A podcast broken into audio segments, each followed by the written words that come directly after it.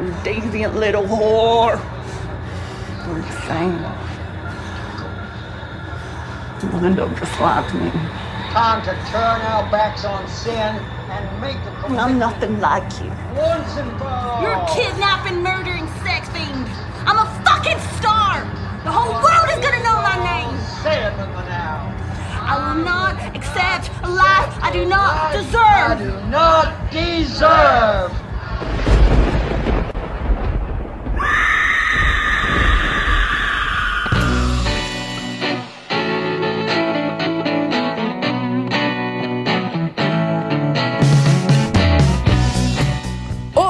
Seja muito bem-vindo ao Esqueletos no Armário, o seu podcast de horror queer criado por três viadinhos mórbidos. Eu sou a Mia Mello da Silva Goff. Eu sou o Álvaro e eu achei a história da Pearl muito parecida com a da Ju.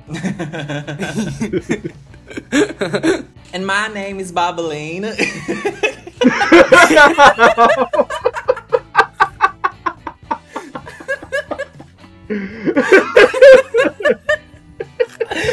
eu tava ensaiando no espelho, eu tava ensaiando no espelho essa.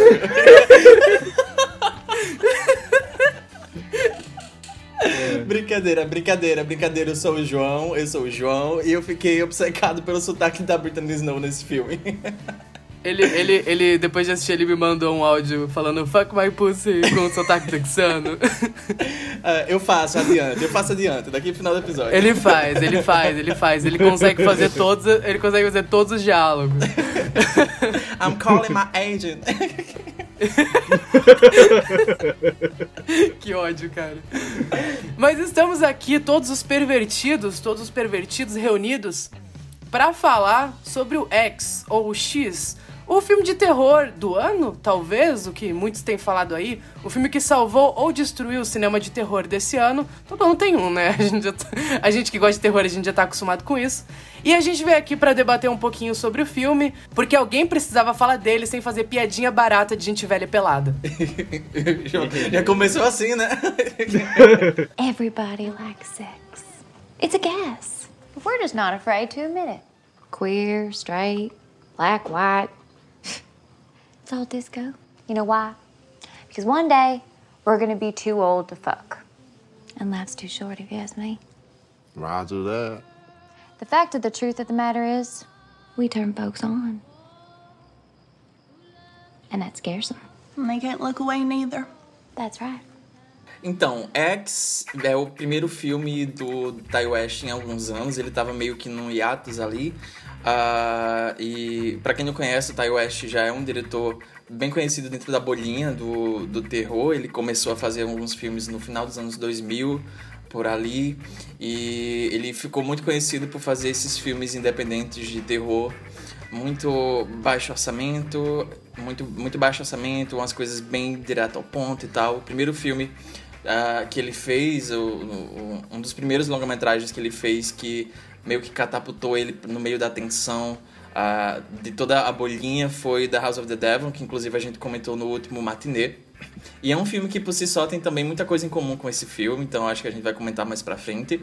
Ah, mas depois de alguns anos no off, ele voltou e o filme novo dele, assim como The House of the Devil, é também uma homenagem aos anos 70, aos filmes dos anos 70, os filmes de terror dos anos 70, mas principalmente aos slashes e aos filmes independentes e aos filmes adultos dos anos 70. A trama é sobre essa equipe ah, que eles estão fazendo um filme pornográfico e eles vão até uma fazenda isolada no meio do Texas, onde eles alugaram a casa que é meio que um anexo, uma casa de hóspedes dessa fazenda, cujos donos são esse casal de idosos. E obviamente eles foram lá e eles não disseram exatamente quais são os planos dele para usar aquela casa, né? Ah, mas eventualmente as coisas vão acontecendo e a noite vai ficando cada vez mais bizarra e no final da- da- das contas todo mundo, quase todo mundo já vai estar morto. Ah, esse filme tem muito aquela pegada dos anos 70, principalmente do Massacre da Serra Elétrica. Ele é um dos principais influenciadores para o tom, estética e até a história desse filme.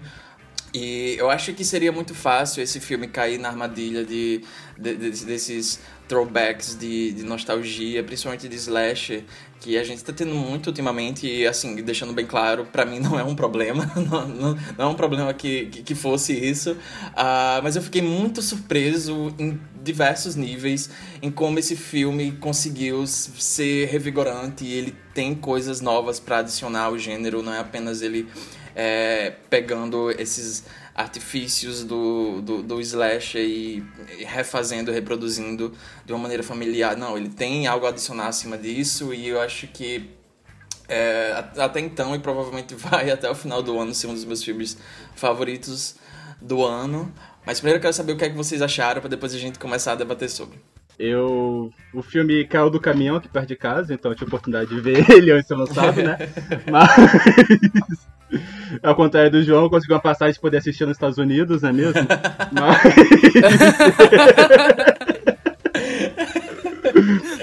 O Ty West me mandou. É um link no X-Vídeos, mas era privado. No OnlyFans, tá no OnlyFans do Ty West. Mas. É, como eu disse, tipo. A gente comentou no. Acho que foi no nosso último matinê que sobre, a gente falou sobre A Casa do Demônio, que é o filme do. Um dos primeiros filmes da West, mas foi o primeiro, um dos. É, que eu comentei, tipo, que eu tinha uma relação complicada com ele, porque durante muito tempo eu detestava ele por causa. Eu tinha. Eu tinha um certo ranço de detestar ele por causa de algumas coisas que tinha visto. É o curta dele pra ABC da Morte, o Cabão do Inferno 2. Eu falei assim, caralho, puta que pariu. Aí, aí quando saiu o trailer do X, eu praticamente não fiquei muito animado. Mas aí eu vi A Casa do Demônio fiquei muito animado, porque eu gostei muito daquele filme. E quando eu vi o X, eu gostei bastante, só que tinha alguma coisa que praticamente estava incomodando, que eu sabia dizer o que, que era, e depois vendo algumas resenhas eu consegui entender de ele que estava incomodando um pouco. Mas eu vou falar isso um pouco mais pra frente. É, eu praticamente gostei muito do filme. É, o Ty West, ele é. Principalmente a primeira hora, a primeira hora, porque o Ty West ele é muito bom em saber criar clima e criar tensão. Então, tipo, eu vejo muita gente comentando que a primeira hora do filme nada acontece, mas, tipo, eu fiquei vidrado essa primeira hora inteira, sabe? Como ele vai construindo a situação toda e apresentando os personagens. É, eu gosto a cena inicial, tipo, que é aqueles policiais chegando e tem aquela aquela carnificina toda lá. Faz muitas promessas pra ir por aí, eu acho que ele consegue manter você instigado até as coisas começarem a acontecer.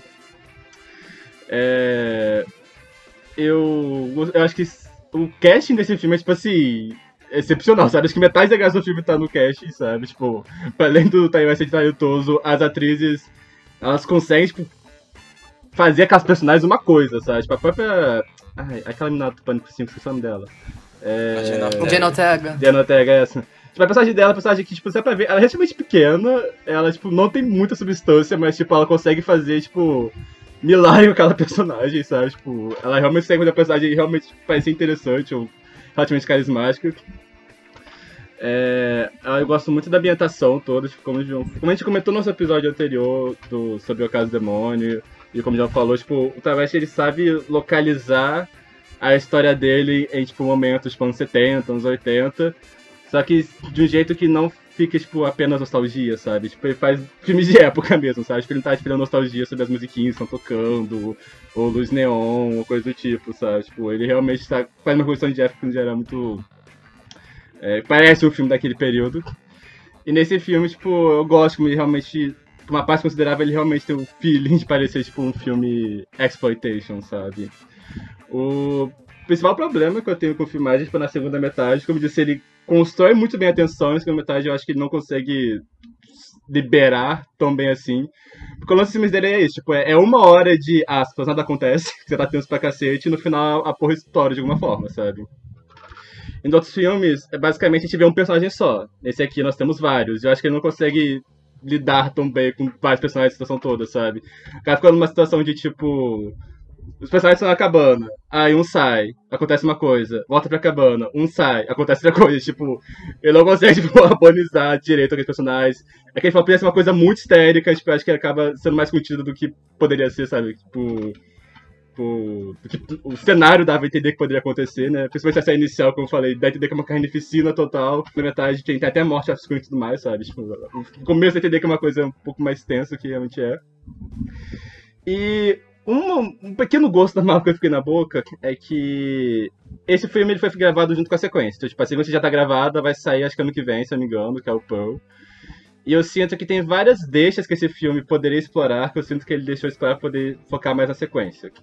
Que, tipo, ok, sabe, a escolha dele, mas eu, eu gostaria de mais coisas, sabe? Eu gostaria de mais aquele jacaré, sabe? Tipo, eu sinto que ele deixou muito isso pra tipo, Crocodilo. Eu queria ver mais Respeita. aquele crocodilo, sabe? Tipo. A comunidade Croc Lover não te cancelar, tá bom? mandar, mandar esse episódio pro ADM da Gators dele, sabe? Um beijo, ícone. Gosto muito Verdade, tem coisas que, tipo. Sabe, a gente pode contar spoiler? Ah, posso ver se todo mundo aqui já, Ah, já pode, filme, todo sabe? mundo já viu. É, sabe? Tipo, tem um calabouço sexual, sabe? Tipo, tem um crocodilo por aí, sabe?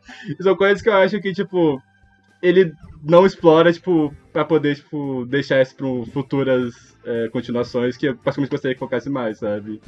Ele foca mais, tipo, na questão mesmo de personagem sendo perseguido, morte e tal, mas, tipo, gente, tem um calabouço sexual, sabe?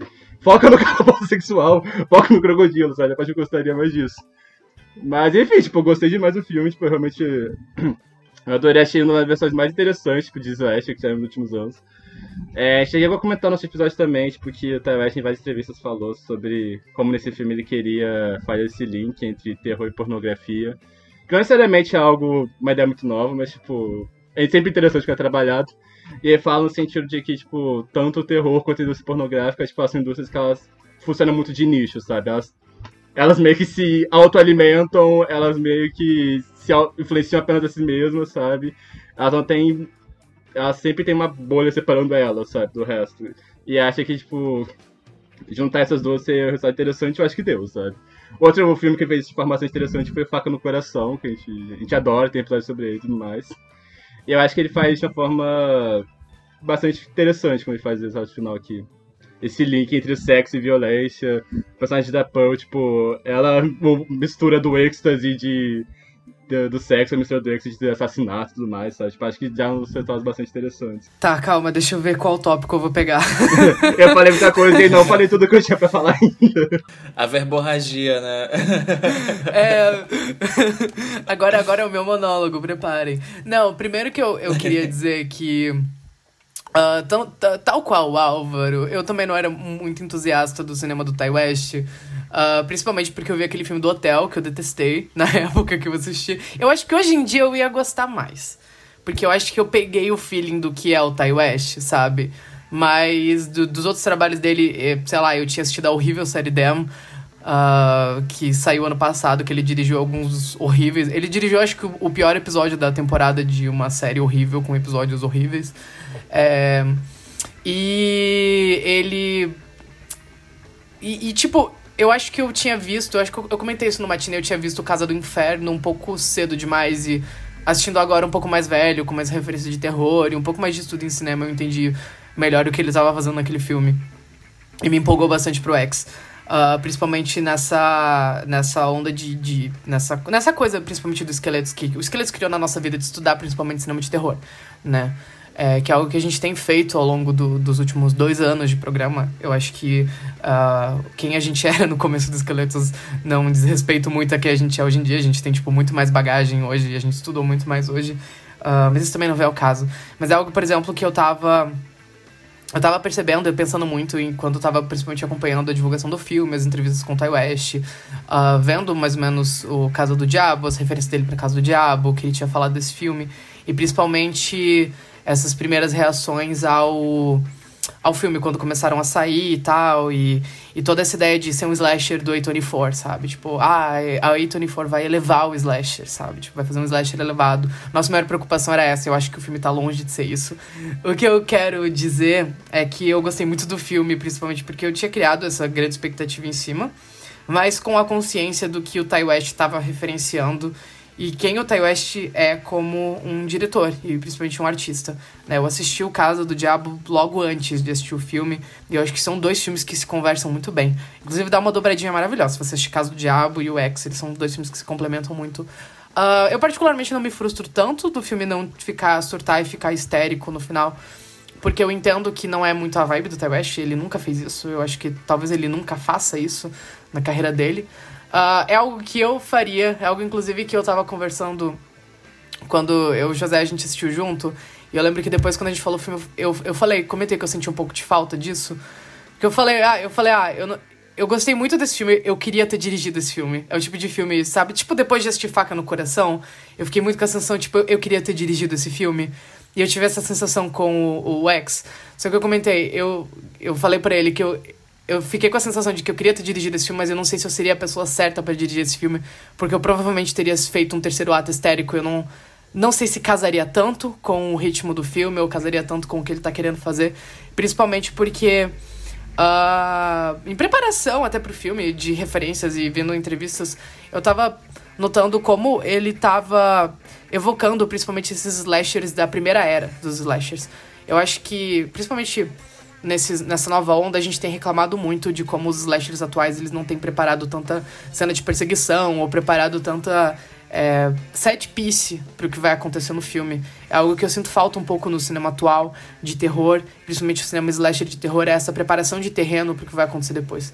Porque o, o importante pro slasher é a primeira parte dele, é quando não tem ninguém morrendo. Eu acho que foi o Álvaro, inclusive, que comentou isso no nosso programa sobre o. Eu sei que vocês viram no verão passado. É, que a, a, parte mais interessante, às vezes, do slasher é como ele vai preparar os personagens e o terreno antes pra matança. Eu particularmente acho a primeira hora de X melhor do que a segunda, porque eu acho que tudo que tudo que ele apresenta é muito bom, é muito interessante, é muito rico. E os personagens são bons. Eu acho que tipo até a, a personagem da Diana Ortega, que é uma personagem menor, e ela talvez não seja tão complexa quanto outros personagens do filme, eu acho que ela ainda assim é uma personagem muito rica. E eu acho que ela é uma boa personagem. Tipo, a, a Diana Ortega leva muito aquilo porque a Diana Ortega é uma estrela e ela sempre será uma estrela. Mas Mas eu gosto gosto muito dessa coisa, tipo, dela chegar lá como uma estudante de cinema, uh, semi-conservadora, que tá observando todo aquele universo sujo, entre aspas. E o próprio filme advocar um pouco com relação a isso, de, de se enxergar. É, essa, essa relação entre uh, filmes adultos, a pornografia dos anos 70 e arte que é o que a gente pode debater um pouco mais afinco depois, que eu acho importante debater, que é uma bagagem que eu acho que muitas pessoas não têm. Eu acho que as pessoas, quando a gente fala de pornografia, elas atrelam muito ao universo pornográfico atual. E o, o universo pornográfico dos anos 70 era muito diferente do universo pornográfico atual, é muito diferente da relação com a pornografia que a gente tem hoje em dia. Mas enfim, eu gosto muito da personagem da Jenna Ortega, essa coisa da menina que chega lá com pudores e olhares tortos e de repente ela vai, tipo, enxergando de verdade o que eles estão querendo dizer ali e todo esse discurso sex positive do filme depois e uh, foda-se a monogamia e Monogamia mata, sabe? Tipo... Monogamia mata.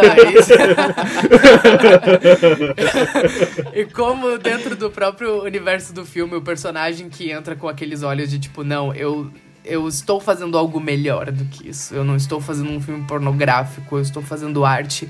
Ele mesmo acaba caindo no próprio discurso julgador que ele repreende dela no começo. Eu acho muito rico. Acho todas as relações do filme muito ricas. E eu acho que ele, esse filme, ele, principalmente dentro do gênero slasher, ele traz algumas discussões, ele traz algumas coisas muito interessantes para se debater. Uh, e me surpreende, inclusive, as pessoas estarem, tipo, agindo como se esse filme fosse, tipo...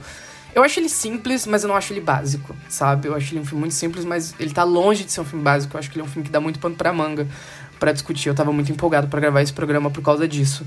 Mas enfim, eu, eu tava notando, principalmente assistindo o filme, como o Taiwashi ele evoca a primeira era dos slashers com muita força. Ele não chega a fazer tanto um pastiche disso.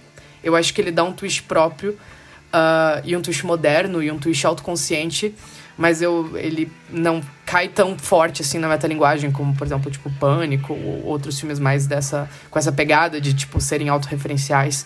Mas ele ainda tem essa coisa do cinema pós-moderno de referência, referência, referência em cima de referência. Eu acho que ele ainda consegue enriquecer o, o material dele fazendo essa reprodução. E é algo que eu acho que as pessoas esquecem um pouco, que tipo, os slashers da primeira era dos slashers, eles eram filmes lentos.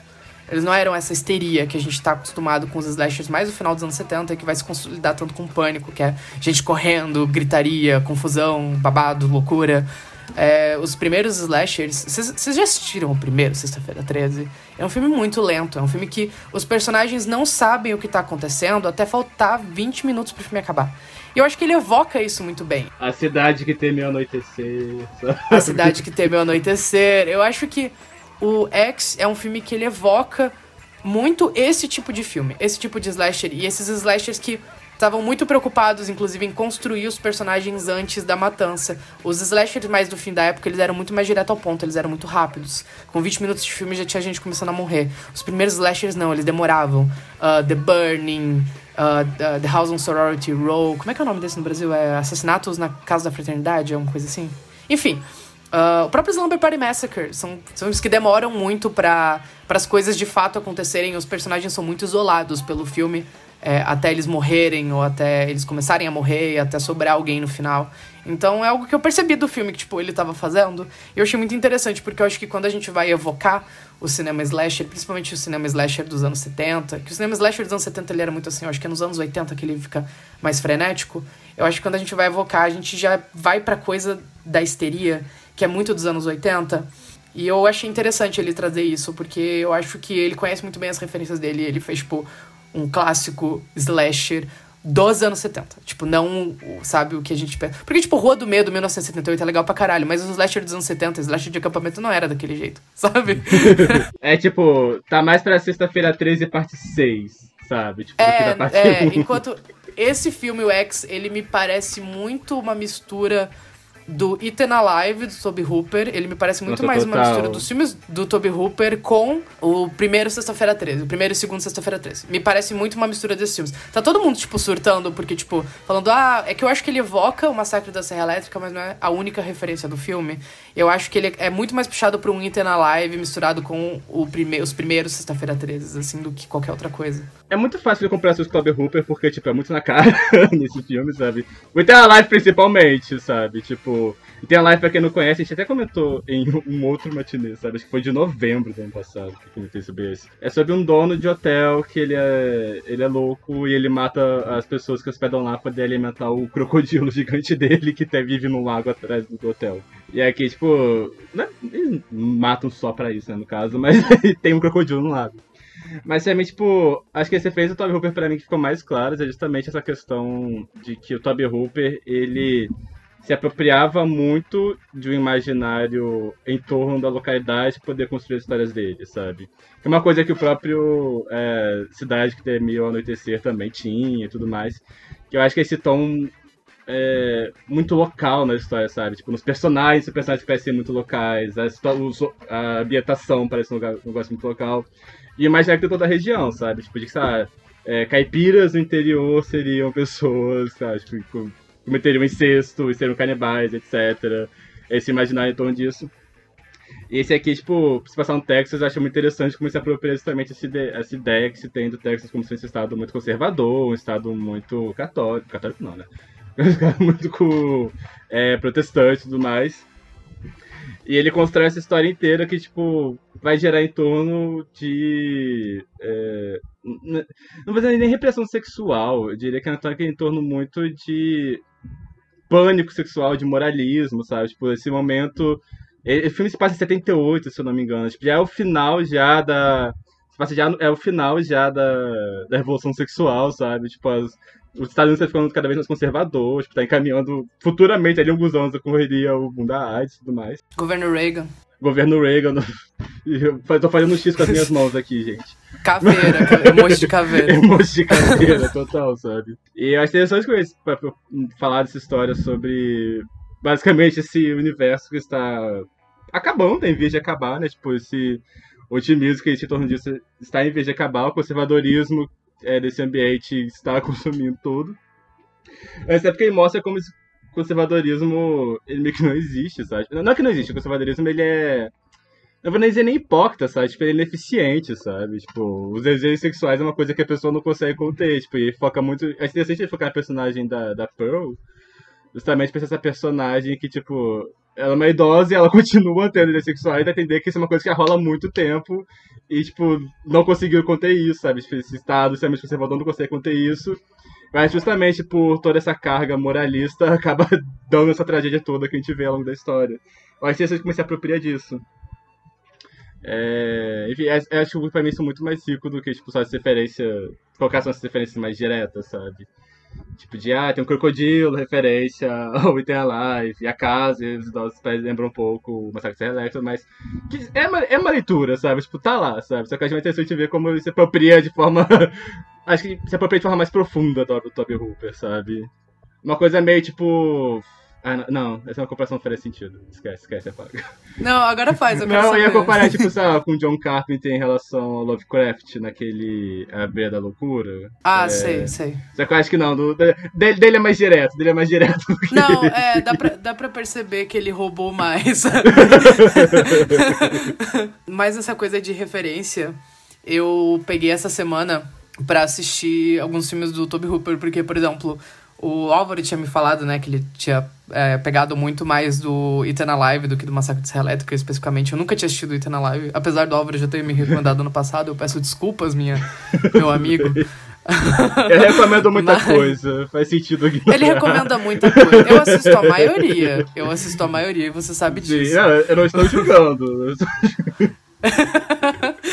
Mas eu peguei essa semana pra assistir o Ethan Alive, eu dei uma surtada e eu tô assistindo quase toda a filmografia do Toby Hooper. E tem a live dedo no cu e gritaria. E tem a live é droga de entrada, sabe? É, pelo. Não, o Ethan, eu assisti o Ethan Alive e eu falei assim, caralho, eu preciso de mais. Mas enfim, eu dei uma surtada, eu decidi assistir o filme do Toby Hooper. Eu, eu decidi assistir os filmes do Toby Hooper e tal. Ah, quando eu vi o Ethan Alive, eu falei, caralho, isso aqui é. Isso aqui é o X. Ele, ele tá roubando daqui. Ah, acho que é o Picasso. É o Picasso que falava que artistas de verdade eles não referenciam, eles roubam. e, e daí eu fui assistir logo depois no Fan House, o Toby Hooper. A cena de abertura do The Fan House é uma mistura da cena de abertura de Halloween com a cena do chuveiro de psicose.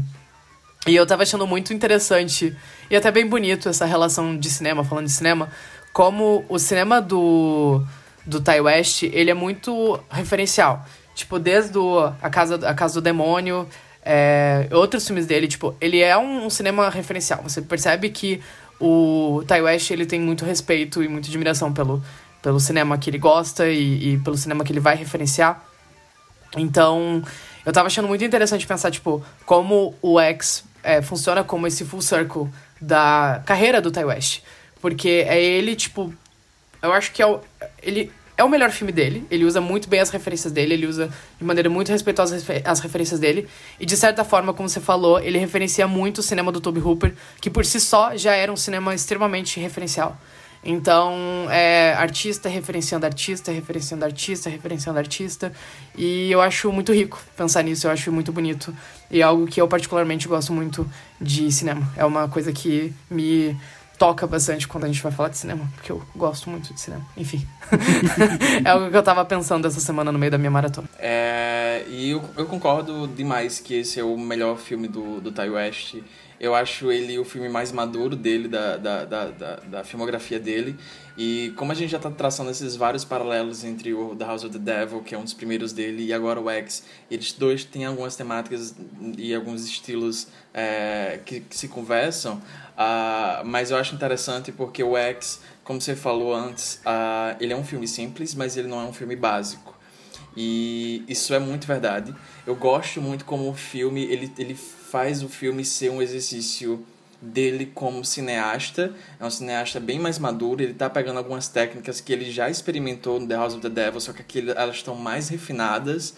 E ah, é, no final das contas é um filme que eu vejo muito ah, muita perícia Ah, é, é muito pelo como- qual é a, a tradução dessa palavra tipo craftsmanship Eu não sei Acho traduzir que não tem como traduzir amor. é, sabe? Artesanal, trabalho manual. É, tipo. É, é muito pela técnica. é- ai, peraí. É muito pela técnica de- do- dele como cinema, então ele tá colocando em exercício várias, várias funções muito interessantes em como ele vai remontar esse período, esse estilo. é- é esse tipo de história, esse tipo de narrativa, e eu acho que o resultado é muito interessante, é muito rico, ah, é muito sólido. E eu tava, assim, eu lembro quando eu tava eu já assisti ele, já revi ele e continuei adorando. Uh, mas a primeira vez que eu tava assistindo, eu tava muito embasbacado com o que ele tava fazendo com o filme, a maneira que ele vai levando aquela primeira hora, ele vai apresentando aqueles personagens, os personagens são muito ricos, muito carismáticos, você sente a presença de cada um deles ali. Uh, e a maneira que ele vai soltando o novelo uh, aos poucos naquele, naquele primeiro ato, introduzindo todo mundo ali. Uh, e uma coisa que eu acho muito interessante dentro do cinema do, do Ty West é principalmente a montagem, edição. Geralmente é ele que faz a, a própria edição dos filmes dele. Uh, aqui ele coeditou com um parceiro, uh, mas eu acho interessante como ele vai experimentando em algumas coisas. Acho que uma das minhas cenas. Eu não sei nem se eu posso falar, tipo, ah, uma das minhas cenas favoritas, porque eu tenho várias cenas favoritas. Eu tenho vários momentos favoritos desse filme, por motivos diferentes. Mas uma das cenas que eu mais gosto desse filme, que eu tava assim, morrendo assim de tesão assistindo, é aquela cena, a primeira cena em que a Maxine vai pra casa da Pearl e elas têm aquele encontro que é meio estranho, é muito. É bom. É muito desconfortável, É absurdo. mas ao mesmo tempo tem uma sedução ali e ele vai intercalando aquela cena com as cenas do filme que eles estão gravando lá na cabaninha. E é tão bom, é tão bom quando ele vai construindo a tensão naquela. Nossa, que tesão! E ele vai, ele vai conversando as cenas, ele vai dando deixas de uma cena e corta pra outra. E é quase como se você estivesse na mesma conversa, só que vai brincando com esse limite da, da realidade com a ficção. E ele vai borrando essas linhas. E é uma delícia. É uma delícia, gente, pelo amor de Deus. É cinema, é cinema. por Ah, isso. Cinema, é cinema.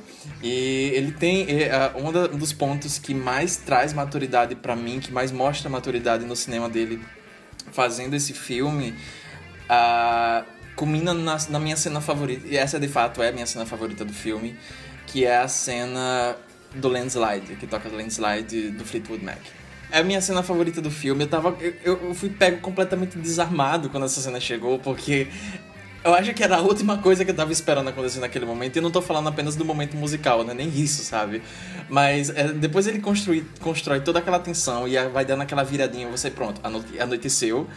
Vai dar merda, sabe? As peças já estão todas colocadas lá. E antes de fazer isso, antes de jogar toda a- a merda do ventilador, ele toma esse, esse respiro no meio do filme.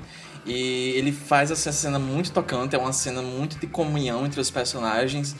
E ele começa a inserir cenas com a da Pearl, ela de frente ao espelho, pintando o ca- o cabelo ralo que ela tem. É uma cena muito tocante, é uma cena muito sensível. É uma sensibilidade que eu não tava esperando naquele filme. E assim, eu lembro quando saiu o primeiro trailer e eu fiquei subindo pelas paredes com aquele trailer porque é muito bom. Ah, e a gente tava meio naquela, tipo, ok, são velhos ah, que não gostam de sexo e eles são puritanos e eles vão matar o pessoal que é muito que é muito ah, que gosta de sexo. Eu não tô achando outra palavra pra falar isso. Putas, Ah, piranhas, vagabundas, depravados, sodomitas. Tá, pode continuar. Sodomitas é foda, viu? Ah, mas aí ele subverte tudo isso e a maneira que ele constrói a personagem da Pearl é muito interessante. Eu acho que ninguém tava, chegou na- naquele filme esperando que as coisas fossem desenvolvidas daquela maneira. É, eu acho que mostra muita maturidade, principalmente nessa cena do landslide, porque ela constrói um fio de empatia com, com essas pessoas que deveriam ser, que são os antagonistas do filme, mas ao mesmo tempo você entra nesse filme e você vê personagens muito carismáticas como a Bobeline, a Maxine, e você fica, meu Deus, são elas. E daí, chega na metade do filme, você percebe que você é a Pearl, sabe? É um no estômago. É um soco, é um Gays. soco no estômago. Os gays, quando chegam aos 25 anos, ficam daquele jeito, tá? Você aí. Sem cabelo, sem cabelo. De frente à penteadeira cantando Landslide do Fleetwood Mac. É exatamente que que eu faço isso já. Não, você, você, você ainda tá na sua fase de twink. Você não é que nem eu e o Álvaro, que a gente já tá com a cura. Você ainda tá. Você ainda, você ainda é Tô com as minhas sabe? entradas aqui, sabe? Eu tenho, eu tenho inflamação nas juntas. Não foi pelo acidente, eu só tenho, sabe? aquele casal é muito goals, sabe? Tipo, rela- relationship goals, aquele casal. Ah, eu achei eles Sim. fofos. Ah, Mas eu, eu achei. Isso é algo que eu acho interessante até a gente falar sobre. O que você falar, ah, nem todo mundo tava esperando isso quando assistiu o filme. Eu acho que nem todo mundo entendeu também. Mas se eu ver mais um tweet falando que ah, o Ty West é, entende de terror porque ele sabe que não tem nada mais assustador do que gente pelada, Gente velha, pelada. gente velha pelada, eu vou na sua casa, eu vou te matar. Tá bom? É o meu aviso. Mas, mas eu acho. é- Essa cena é absurda. E esse filme eu acho. Eu acho muito interessante desse filme como ele poderia cair em lugares comuns e ele não cai. E ele cuida pra não cair. Eu acho que é, algumas, algum, alguns discursos dentro do filme eles são tanto quanto dúbios. Principalmente se você for assistir meio desavisado, ou você, tipo, não prestar atenção ou não refletir muito sobre o que ele tá querendo dizer ali. Mas eu acho muito interessante como, tipo, ele consegue traçar todos esses paralelos de maneira rica ah, e de maneira complexa e oferecer esses, esses debates e essas reflexões sem necessariamente julgar os personagens. E eu acho que é muito raro a gente conseguir esse tipo de empatia dentro do terror, porque o terror é um gênero muito cínico. E eu não tô reclamando, eu não tô fazendo cuspindo no prato que eu como, porque eu amo cinismo, a gente sabe. Eu adoro cinismo, eu adoro é, esse prato cínico, escroto, escorrendo sangue que o cinema de terror é, e principalmente o cinema de slasher é. Por favor, me dê muita crueldade. Mas eu gosto como esse filme, ele, ele, ele te pede uma coisa muito rara dentro do cinema de terror, que é a empatia com os vilões. Ah, e é uma empatia estranha, porque ele cria essa, esses elos em que o que os vilões. Ele, ele consegue criar essa delicadeza entre o que os vilões estão passando sem necessariamente. Como eu posso falar? Tipo, sem, sem tirar o peso das ações deles, do que eles estão fazendo, sabe? Então, a Pearl é uma personagem muito rica, e eu acho que o filme se engrandece ainda mais por ser a Mia Goff fazendo essa personagem. E o discurso, principalmente, das cenas da Mia Goff com a Pearl, elas são muito ricas e elas são muito fortes. E ser a Mia Goff fazendo, e eu tô muito curioso pra ver o Pearl, porque eu quero ver muito como ele vai tratar isso em Pearl. Ele pode demolir isso no, no próximo filme, eu tô com medo, porque eu acho que o que ele faz nesse filme é muito rico, eu tô curioso pra ver. Ah, e como ele não necessariamente associa isso à velhice. Eu tava pensando nisso assistindo o filme, como ele mostra, e eu acho que principalmente o próximo filme abre margem pra ele amarrar isso como essa, essa violência, ela não necessariamente vem dessas pessoas porque elas são velhas ou elas são conservadoras, essa violência está lá desde sempre. Ah, mas essa violência acaba, tipo, adormecida e estava adormecida ou, ou não estava adormecida, porque tem aquele cara estranho no porão que nunca foi explicado. Mas essa violência, ela existe desde sempre, só que essa essa relação da violência com o sexo também e como isso é uma coisa muito pesada, principalmente para pessoas idosas. E eu acho que enriquece muito o texto do filme ser a Mia Goff fazendo a vilã, a personagem da, da idosa fogosa que está matando as pessoas, e a, a Final Girl. Porque no fim das contas, elas são dois lados da mesma moeda, elas são a mesma pessoa em fases diferentes da vida, principalmente com aquele twistzinho no final que a gente descobre que a, a Mia Goff é a menina que, que fugiu do, de, um, de um passado conservador, da igreja, sabe, opressor, pra viver aquela vida que ela é, imagina que é uma vida de estrela, ou viver a, a liberdade dela. Como essa liberdade está sendo, por certo modo, punida e castrada por essa idosa, mas não, não necessariamente é, de maneira intencional, porque essas pessoas não merecem isso. O filme não. O filme faz essa coisa que. O contrário do que o Slash geralmente faz, que é punir os personagens. Eu não acho que esse filme pune os personagens. Eu acho interessante como as violências são colocadas daqui dentro. Ah, eu acho que o único personagem que ele pune é o cineastazinho, sabe? Sim. E ele mereceu. Pra mim aquilo foi meio que, tipo, nesse dele ficar aproximando do terror de pornografia, pra mim era meio que ele tirando sarro desses diretores que querem, aspas, engrandecer o terror, Uhum. sabe? Ainda Aham. mais que o filme da 24, sabe? tipo assim. É, meu, é o tipo, é o Foi tipo de coisa que eu não esperava desse filme, sabe? É a morte mais cruel. Eu achei muito interessante também perceber como a, a morte mais gráfica é a desse personagem. A morte do Kid Cudi, o personagem negro, é, a- é a única morte off-screen. É a única morte que você não vê a do personagem Eu, negro. eu, eu acho que eles esculhambaram demais personagem, tadinho. Tipo, porque. Essa foi uma coisa que me irritou muito no filme, porque, tipo, eles emburrecem ele pra, tipo assim, QI abaixo de zero naquela sequência inteira. É tipo. Ele, que é o personagem mais confiado, acha uma ótima ideia sair de noite sozinho com um velho estranho com uma espingarda para andar no pântano. Eu ele achei vê um ele carro atencioso. afundado, ele vê um carro afundado no meio da água e ele fala: "Ah!" E ele segue em frente. Aí quando o velho apontava pra ele, ele ainda não entendeu, sabe? Fica tipo, cara, pelo amor de Deus. Ah, mas isso é tipo, sabe, tem que ser burro, gente, por favor, limites, sabe? Isso aí, pra... essa cena me irritou, sabe? Limites são ultrapassados ali. Não me irrita, porque eu acho a cena bem construída. Eu estava com o cu na mão assistindo, mas eu concordo. E ainda mais que o personagem fala, tipo, o personagem fica tipo assim, ah, não, porque eu sou veterano do Vietnã. Tipo, garoto, você durou quanto, como desse jeito, sabe? Com esse tipo de inocência, sabe? Calma, vamos voltar uns passos. Eu quero falar, eu quero voltar um pouco, porque eu tava falando, eu me perdi na minha rede de raciocínio. Eu tava falando sobre pessoas velhas e sexo.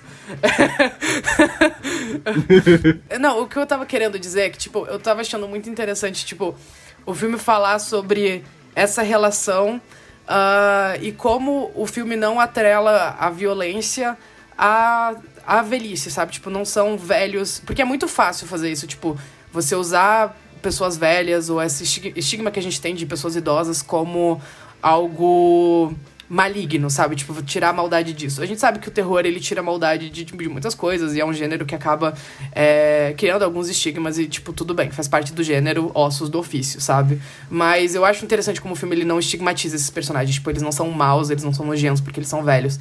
Eu, inclusive, acho aquela cena de sexo muito interessante porque eu acho que ele evoca uma série de sentimentos muito complexos. Eu achei engraçada. Porque o velho fica falando do tipo, não, porque meu coração. Isso, esse é de propósito, sabe? É pra ser meio. tem um humor meio É, estranho. eu- mas eu acho que tem um quê de. Ela é engraçada, ela é, te... ela é engraçada, ela é tensa, mas ela é muito melancólica também, sabe? Ela, sim. tipo, ele- quando eles começam a Exatamente. transar, é muito triste. E eu acho, eu acho muito interessante como o filme, tipo, puxa essa empatia com essas pessoas. E eu acho um debate muito interessante que a gente deveria estar tendo, mas as pessoas só estão mais preocupadas em fazer piadinha com gente velha ah, pelada, porque, sei lá.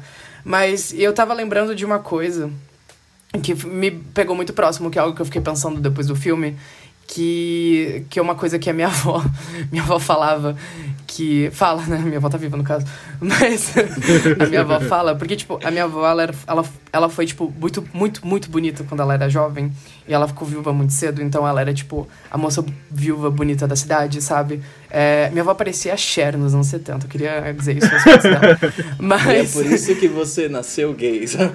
é, exato. Mas a minha avó, ela cresceu muito com essa coisa da. Ela era muito bonita, ela era muito vaidosa e tal. E uma coisa que eu escuto a minha avó falar muito desde que eu era criança, e eu acho que é a coisa que eu mais ouvi a minha avó repetir desde que eu, era, que eu sou criança, ela sempre falou: o inferno é a velhice. É uma coisa que minha avó sempre falava. Porque ela, tipo, pra ela era inconcebível ficar velha, sabe? Ou ela, tipo, sempre dizia, tipo, não, porque ag- agora eu sou velha. Não, porque agora é isso, agora é aquilo. E é muito triste, sempre, sempre foi uma coisa muito triste. E é algo que eu acho que a gente precisa, a nossa geração, principalmente, eu, quem tá ouvindo a gente, fazer um pouquinho dessa, dessa reflexão.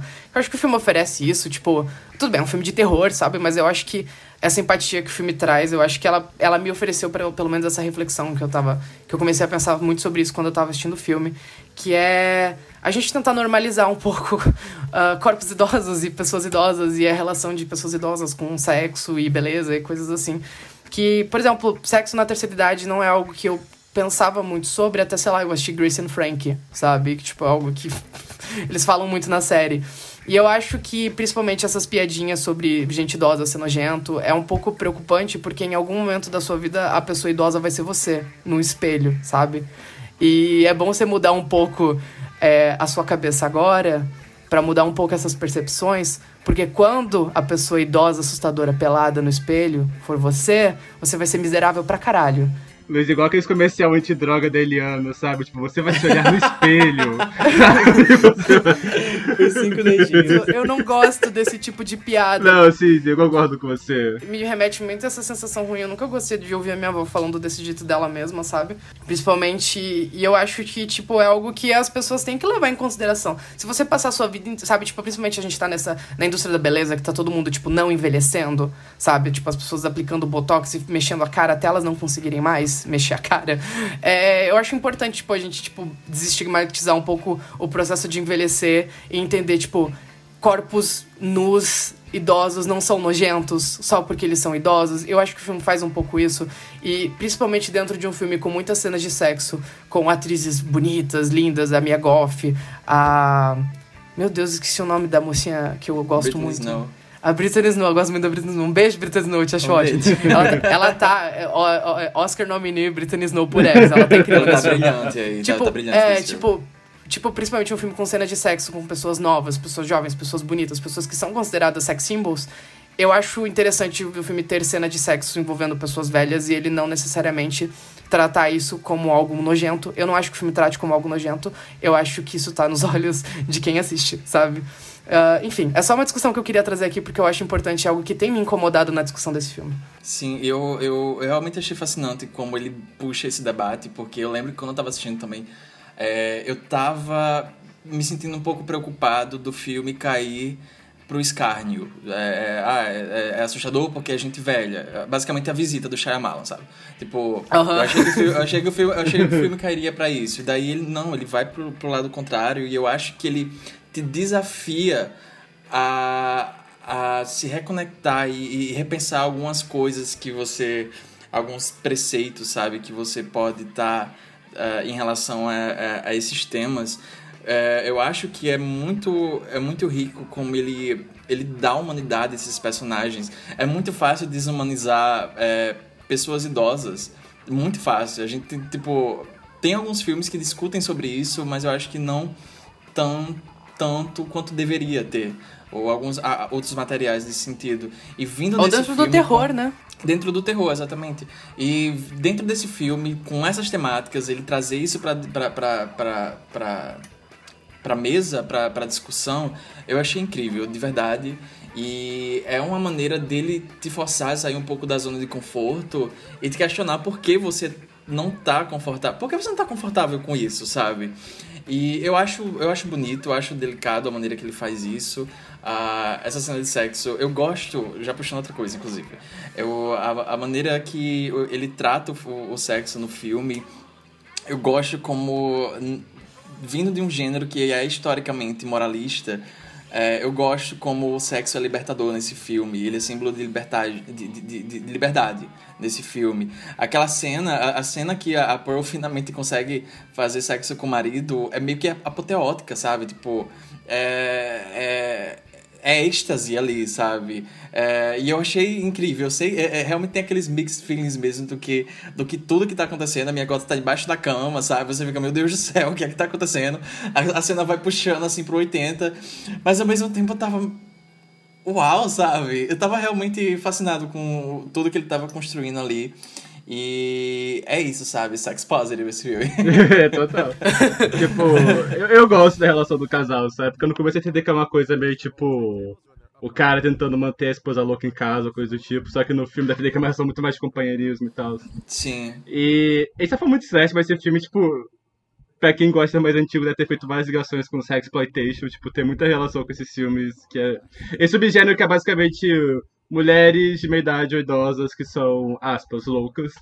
Que é um filme que foi, foi muito criticado durante muito tempo, como sendo, tipo, está reforçando a imagem que mulheres, ao envelhecerem, elas, elas enlouqueceriam, coisa do tipo. Só que é um gênero que está sendo bastante redescoberto agora por leitura de, tipo, serem filmes que dão muito com a ideia de como você ser uma mulher envelhecer algo que é muito solitário, como pode ser algo muito cruel, do mundo te abandonar, etc e tal. Ele adapta esse contexto pra esse gênero, pra esse tipo de filme que quer fazer com um filme mais grotesco, né? Eu acho interessante, tipo. Acho que dá pra fazer mais debates em torno da personagem da Pearl, porque, tipo, ele localiza nos anos 70, que é justamente a época da Revolução Sexual, e também nos Estados Unidos era o auge do movimento feminista. Então, tipo, vários debates acerca de sexualidade feminina, é, sobre a mulher estar presa ao casamento, estar presa ao patriarcado e tudo mais. Tipo, uma personagem que vários desses debates perpassam ela, né? Tipo, a gente percebe isso ao longo do filme. Eu acho interessante que eu falei a dinâmica que ela coloca de relacionamento entre os dois. E o que eu comentei antes de a personagem, tipo, todos os personagens do filme serem perpassados por essa ideia do conservadorismo do Texas, né? O Texas é um desses estados que, tipo, você pensa em conservadorismo, você pensa nele, sabe? Tipo, é uma, uma, coisa meio caricata mesmo, mas interessante como se apropria disso. Vou mostrar de como todos os personagens, de alguma forma, passam por isso, são transpassados por esse tipo de experiência e tudo mais. E, enfim, eu acho interessante isso. É interessante que a minha Goff é a Final Girl e ela é, tipo, drogada e, e gosta de ser atriz pornô, sabe? Ela se diverte com isso, ela gosta disso, ela gosta de ser, tipo, observada e desejada, sabe? Eu adoro Ela é isso. eu a adoro porra relação- de um símbolo sexual. Eu gosto a relação dela com o namorado gostoso lá. E eu até. Um dos melhores comentários negativos da Letterboxd sobre esse filme é reclamando que é algo tipo assim, ah, um dono de bar de stripper do Texas nos anos 70 com o peito depilado? Ah tá. E essa que eu quero fazer aqui Sim. também, sabe? Eu tenho essa crítica pra você. eu amo. Eu amo que esse filme ele é tão, tipo, debochadinho com essas coisas. O cara saindo de cueca pra procurar o outro, sabe? É tipo, eu gosto dessas sacadinhas. O, eu, eu gosto, apesar de Apple, eu tô muito animado pra esse filme novo, que vai ser todo focado nela, porque eu acho que justamente ele sabe como fazer essas discussões já. da- O espírito dessa época girar em torno dessas histórias, personagens, e principalmente dela. E, enfim, também como eu falei, essa ideia de que como. é, A gente tá falando, envelhecer tem que se naturalizar, só que querendo ou não envelhecer é algo que é muito cruel, tipo, na nossa sociedade, que é uma coisa que a gente indiretamente acaba brigando ou não com a ideia de abandono, de solidão e tudo mais. E praticamente mais cruel ainda para mulheres, que, enfim, tem toda essa ideia de que. É, não sei se já ouviram essa, essa frase de que mulher envelhece igual maionese, sabe? Tipo, é, essa é a visão que existe em torno da ideia de da mulher envelhecer, sabe? Eu gosto interessante como ele, é, como ele constrói o personagem em torno disso, sabe? Ela tá. Ela tem essa nostalgia em torno desse passado. Ela tem muita amargura de ter perdido essa beleza que ela tinha, né? Mas ao mesmo tempo ela mantém, tipo, todo esse desejo sexual que ela tinha nessa época. Ela mantém, tipo, a língua afiada dela. Tipo, adoro a cena que ela joga a mulher no, no lago lá com o crocodilo. Porque até aquele momento ela entender que ela era meio catatônica, que ela não entendia do que tava rolando, mas esse poder percebe que ela tá assim e ela tá pouco se fudendo pra todo mundo ali. Sabe? You know I don't like blondes. Nossa, essa fase, essa fase, eu gritei. Esse filme é tão bem escrito, eu gosto muito. Sim, da- Esse filme ele tem muitas frases boas, cara. O Ty West é um puta roteirista. Eu, particularmente ainda prefiro o Caso do Demônio, porque eu acho que ele é mais coeso. Tem umas coisas aqui que particularmente é, acho um pouco irregulares nesse filme, principalmente a última parte. Pois é, eu queria mais do, do personagem do, do dono de bar de strip, tipo, acho que ele é descartado muito rápido. Acho que podia ter mais sangue, tipo... Ao começo do filme dá a entender que é tipo, uma coisa, tipo... Segundo ato de Halloween 2 Rob Zombie, sabe? Aquela cena inicial dos, dos policiais chegando. E tipo, você ver, a maior parte das mortes, com exceção da primeira, é umas mortes muito rápidas ou off-screen, sabe? Tipo, eu acho que ele podia ter exagerado um pouco mais, especialmente na cena do celeiro, sabe? E podia ter deitado e rolado naquilo, eu achei meio rápido. Mas assim, tipo, continua um ótimo filme, continuo gostando muito. E eu tô muito animado pro Pearl, porque ele falou que as referências dele são os filmes do Douglas Sirk.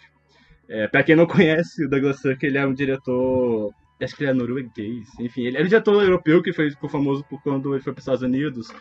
Ele começou a dirigir muitos melodramas, que eram muitos, muitos melodramas citados pelo Rock Hudson e tudo mais, que eram filmes que eram super coloridos, super dramáticos, e um grande ponto desses filmes era justamente girar em torno de.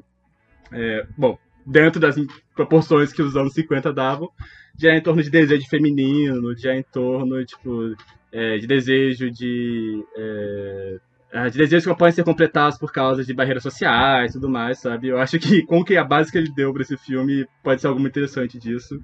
E não sei se vocês já viram o trailer vazado também, mas tá, tá muito bonito e tem o número musical da entender também. Ah, sim. Tô animado pra É, isso. Doido, o- tô doido pra esse O. Pearl, o Pearl vai ser tipo o polyester da filmografia do, Nossa, sim! do, do Nossa, West, vai! sabe? Total, Vai. total, cara. Mia Goth will always be famous, sabe? Tipo. Mia Melo da Silva. Ela e Anya Taylor-Joy, latinas. ela aparecendo na Record pra poder falar com a avó dela, Maria Gladys, ok? Eles falar como ela é neta da Maria Gladys. Se você nunca viu o filme da Mamacita, vá procurar agora, seu filho da puta, sabe? Adquira a cultura. Ela tá a cara da avó nesse filme. É absurdo, é absurdo. E. ah, nossa, eu queria só tirar esse momentozinho pra elogiar a minha gota nesse filme. Porque a- o meu queixo caiu. Esmurrou, esmurrou o tio da Swinton em Suspiria, botando na cara de velha dela, tá? Esmurrou. Cara, meu, meu queixo caiu quando eu fui procurar quem era que fazia a Pearl e eu descobri que era ela. Eu me senti, eu me senti tipo um idiota. Porque, tipo, é claro, sabe? Mas ao mesmo tempo eu fiquei muito chocado. Porque o tempo a todo maquiagem é muito tava. boa. É boa. É muito boa. E o trabalho corporal dela também é absurdo. Ver, tipo, ela, as duas versões, as duas personagens trabalhando juntas. E eu, eu, eu real não suspeitei, cara. Eu fiquei tipo, tá, eles poderiam ter colocado ela pra fazer a Pearl também, né? Mas eu fiquei, não, quem é essa mulher? Aí eu fui procurar terminar. E eu fiquei, caralho, que trabalho bom dela nesse filme. Queria muito elogiar ela. Ela tá muito boa nesse filme. Amei o sotaque texano dela.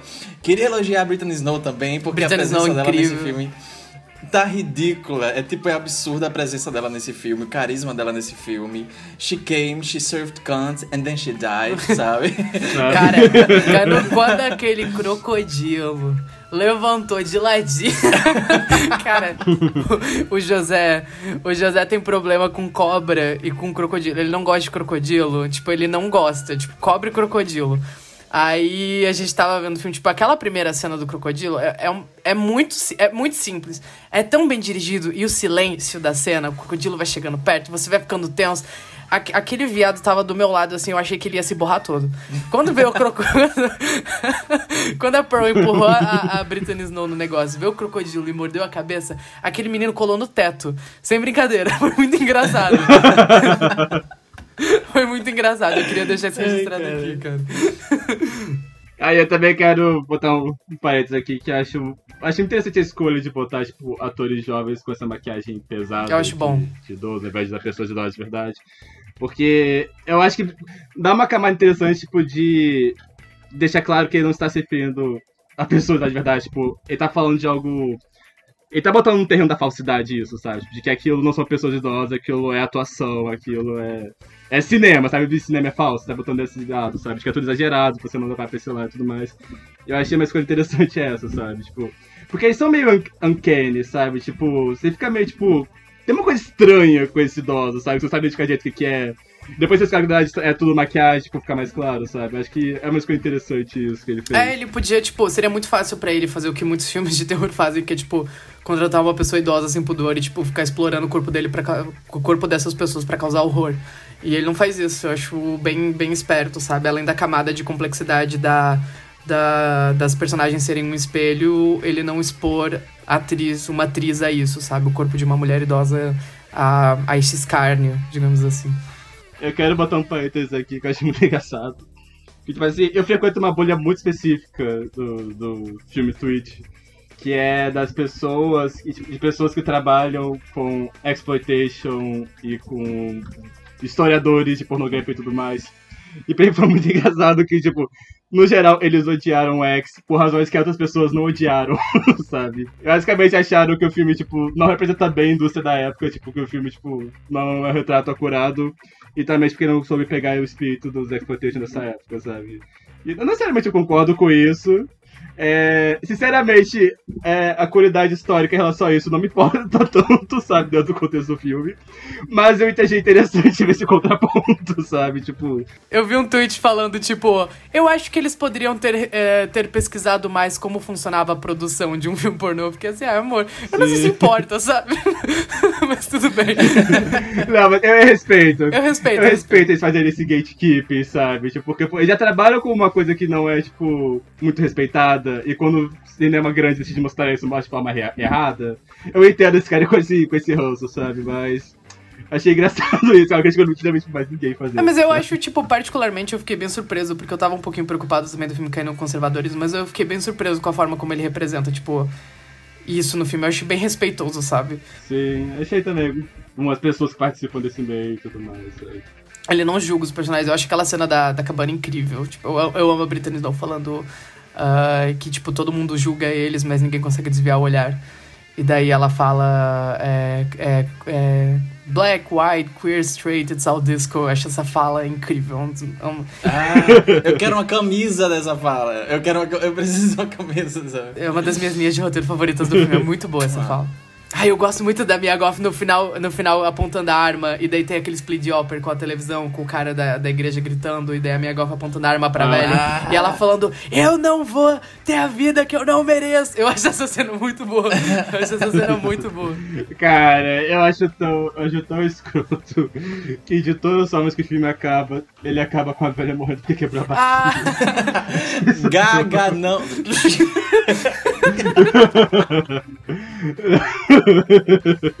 É muito anticlimático esse final, sabe? Tipo, algumas pessoas vão amar, Eu outras vão. eu outras, amei. umas vão amar porque é pau no cu, outras vão odiar porque é pau no cu, mas enfim. Eu é o amei.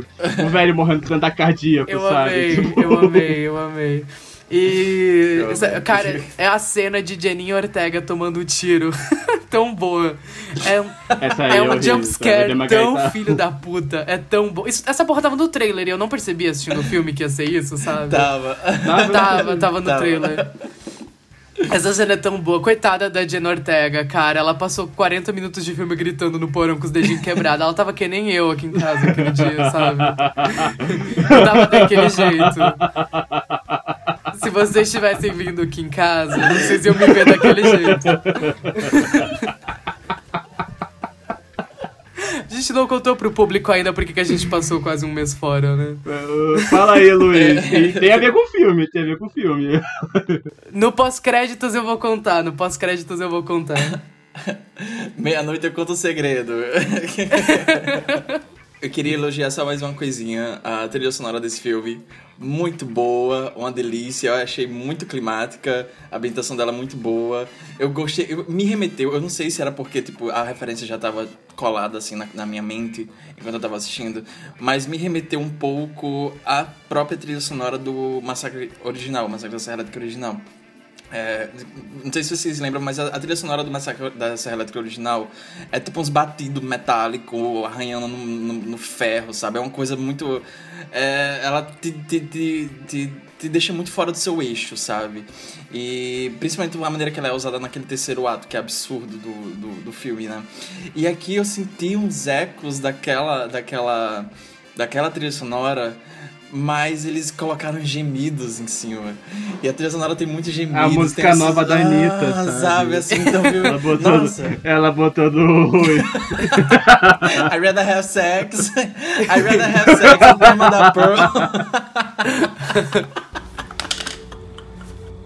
I'm special. Of course you are. I felt that way since the first moment we met. You were the most beautiful woman I'd ever seen.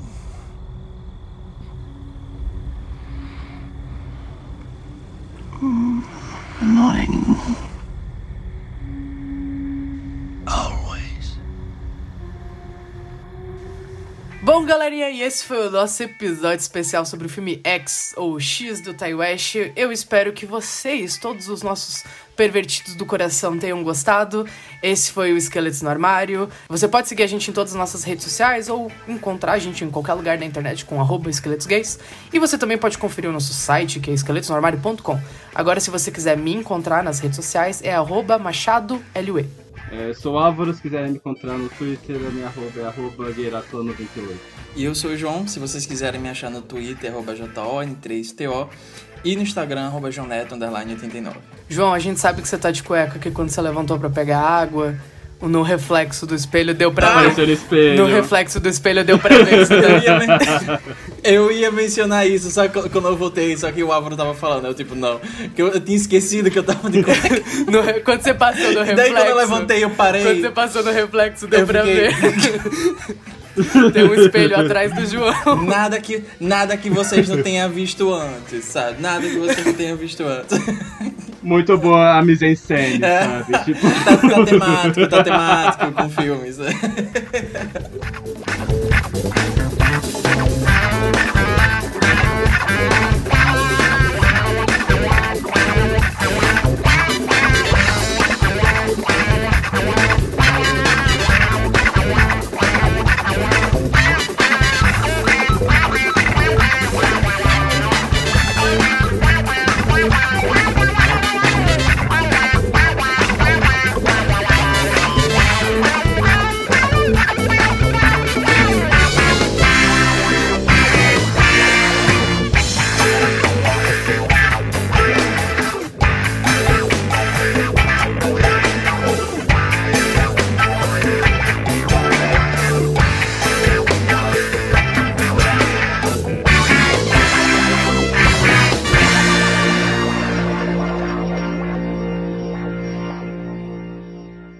Então, uh, para contar o que aconteceu, que a gente ficou quase um mês fora, quem acompanhou nossas redes sociais viu que a gente postou lá que eu me acidentei, que eu não tava. É, que eu não tava conseguindo gravar, e daí a gente ia tirar um tempo por causa disso, até porque eu não tinha nem clima, né, pra gravar o podcast na, na época. Mas, para contar o que aconteceu, tá um pouco relacionado ao ex, mas eu vou dar um pouquinho de contas da minha vida. é uma história ridícula, eu já adianto isso.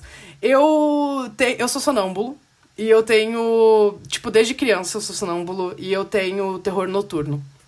Uh, eu vivo com isso, tipo, desde sempre. Eu já fui no médico várias vezes, eu já fiz acompanhamento com neurologista, psicólogo, e no fim das contas é só, tipo, algo que acontece é, gatilhado por estresse ou alguma coisa assim. É, não, não tem um motivo. É, eu tenho. Sabe a, a, a, maldição da, da Residência Rio, que a Nel tem paralisia do sono? Vocês lembram das cenas dela de paralisia do sono? Eu tenho aquilo.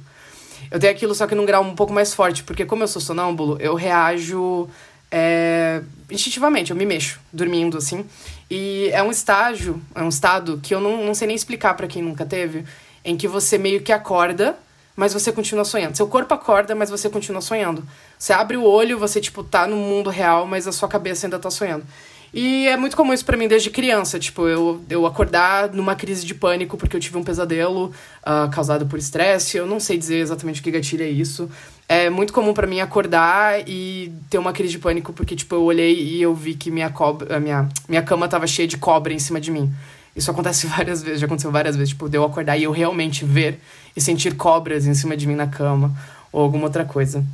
Enfim, no dia que eu assisti X pela primeira vez, eu e o José, a gente assistiu o filme de noite e tal, e daí a gente ficou debatendo o filme, a gente foi dormir, e eu fui dormir pensando no filme. Eu tive um pesadelo. Eu tive um pesadelo que tinha alguém na minha cama comigo, que não era o meu namorado. E, e eu tive esse pesadelo e eu acordei, eu tive, tipo, essa, essa crise de pânico dormindo, tendo pesadelo, e eu acordei no meio de uma paralisia do sono, e quando eu olhei pro lado, eu não, eu não reconheci o José. O José tava dormindo do meu lado, tipo, eu não reconheci ele. E daí eu me assustei muito e quando eu consegui me mexer, porque eu tava, tipo, numa paralisia do sono, eu consegui me mexer apavorado porque tinha alguém na minha cama igual, a cena de X, eu saí correndo, só que na porta do meu quarto tem uma escada. Essencialmente eu me joguei da escada abaixo. Uh, e eu me machuquei bastante. Tipo, quando a gente fala, ah, caiu da escada, não parece algo tão sério, não mas. parece sério. Nazaré Tedesco matou três pessoas desse jeito, tá? Não venha com esse de não parece. É uma história, é uma história maluca, é uma história ridícula. Vocês, vocês conseguem imaginar a minha cara que eu cheguei tipo de cadeira de roda no pronto socorro e a minha mãe falou assim: "Ele teve um pesadelo e se jogou da escada?" Tipo, tipo, eu tive que contar essa história várias vezes para as pessoas e falar: "Não, é verdade. Eu realmente sabe? Só que eu não lembro de nada disso. Eu tenho tipo flashes. Eu lembro de não de não ter alguém que eu não conhecia na minha cama. Eu não reconheci o José. E eu, eu lembro, e quando eu acordei realmente, tipo, eu despertei, eu tava no chão coberto de sangue. uh, essencialmente, pra, tipo, imagino que as pessoas devem estar curiosas, eu quebrei o meu pulso esquerdo, eu torci o pulso direito, eu torci o pé, eu tô cheio de hematoma pelo corpo inteiro e eu abri a minha cabeça na escada, eu tomei seis pontos na cabeça. Mas agora eu tô bem, eu tô, tô ótima. melhorando. medicada tá é medicada. Ótima, tá medicada, né? Mas enfim, foi, foi um susto e como eu tava com as duas mãos machucadas, eu sou que edito o programa, é, eu torcia meu, meu pulso uh, direito. Ele ainda não tá 100%, eu consigo tipo, já mexer agora e fazer outras coisas. Mas eu não consigo, tipo, sei lá, aplicar pressão na mão ainda. E o meu pulso esquerdo ainda tá quebrado, ainda tá é, engessado e eu ainda tô no processo. Mas, tipo, agora eu já tô melhor e eu já tô menos medicado, porque eu tava muito medicado. Eu, eu tomei morfina no hospital, eu entendo porque tem gente que fica viciada nisso.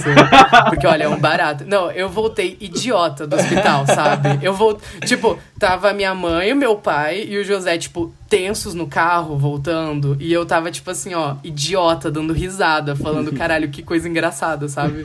Jurando que ele ia terminar comigo, inclusive, sabe? Imagina o susto que eu dei no, no moleque.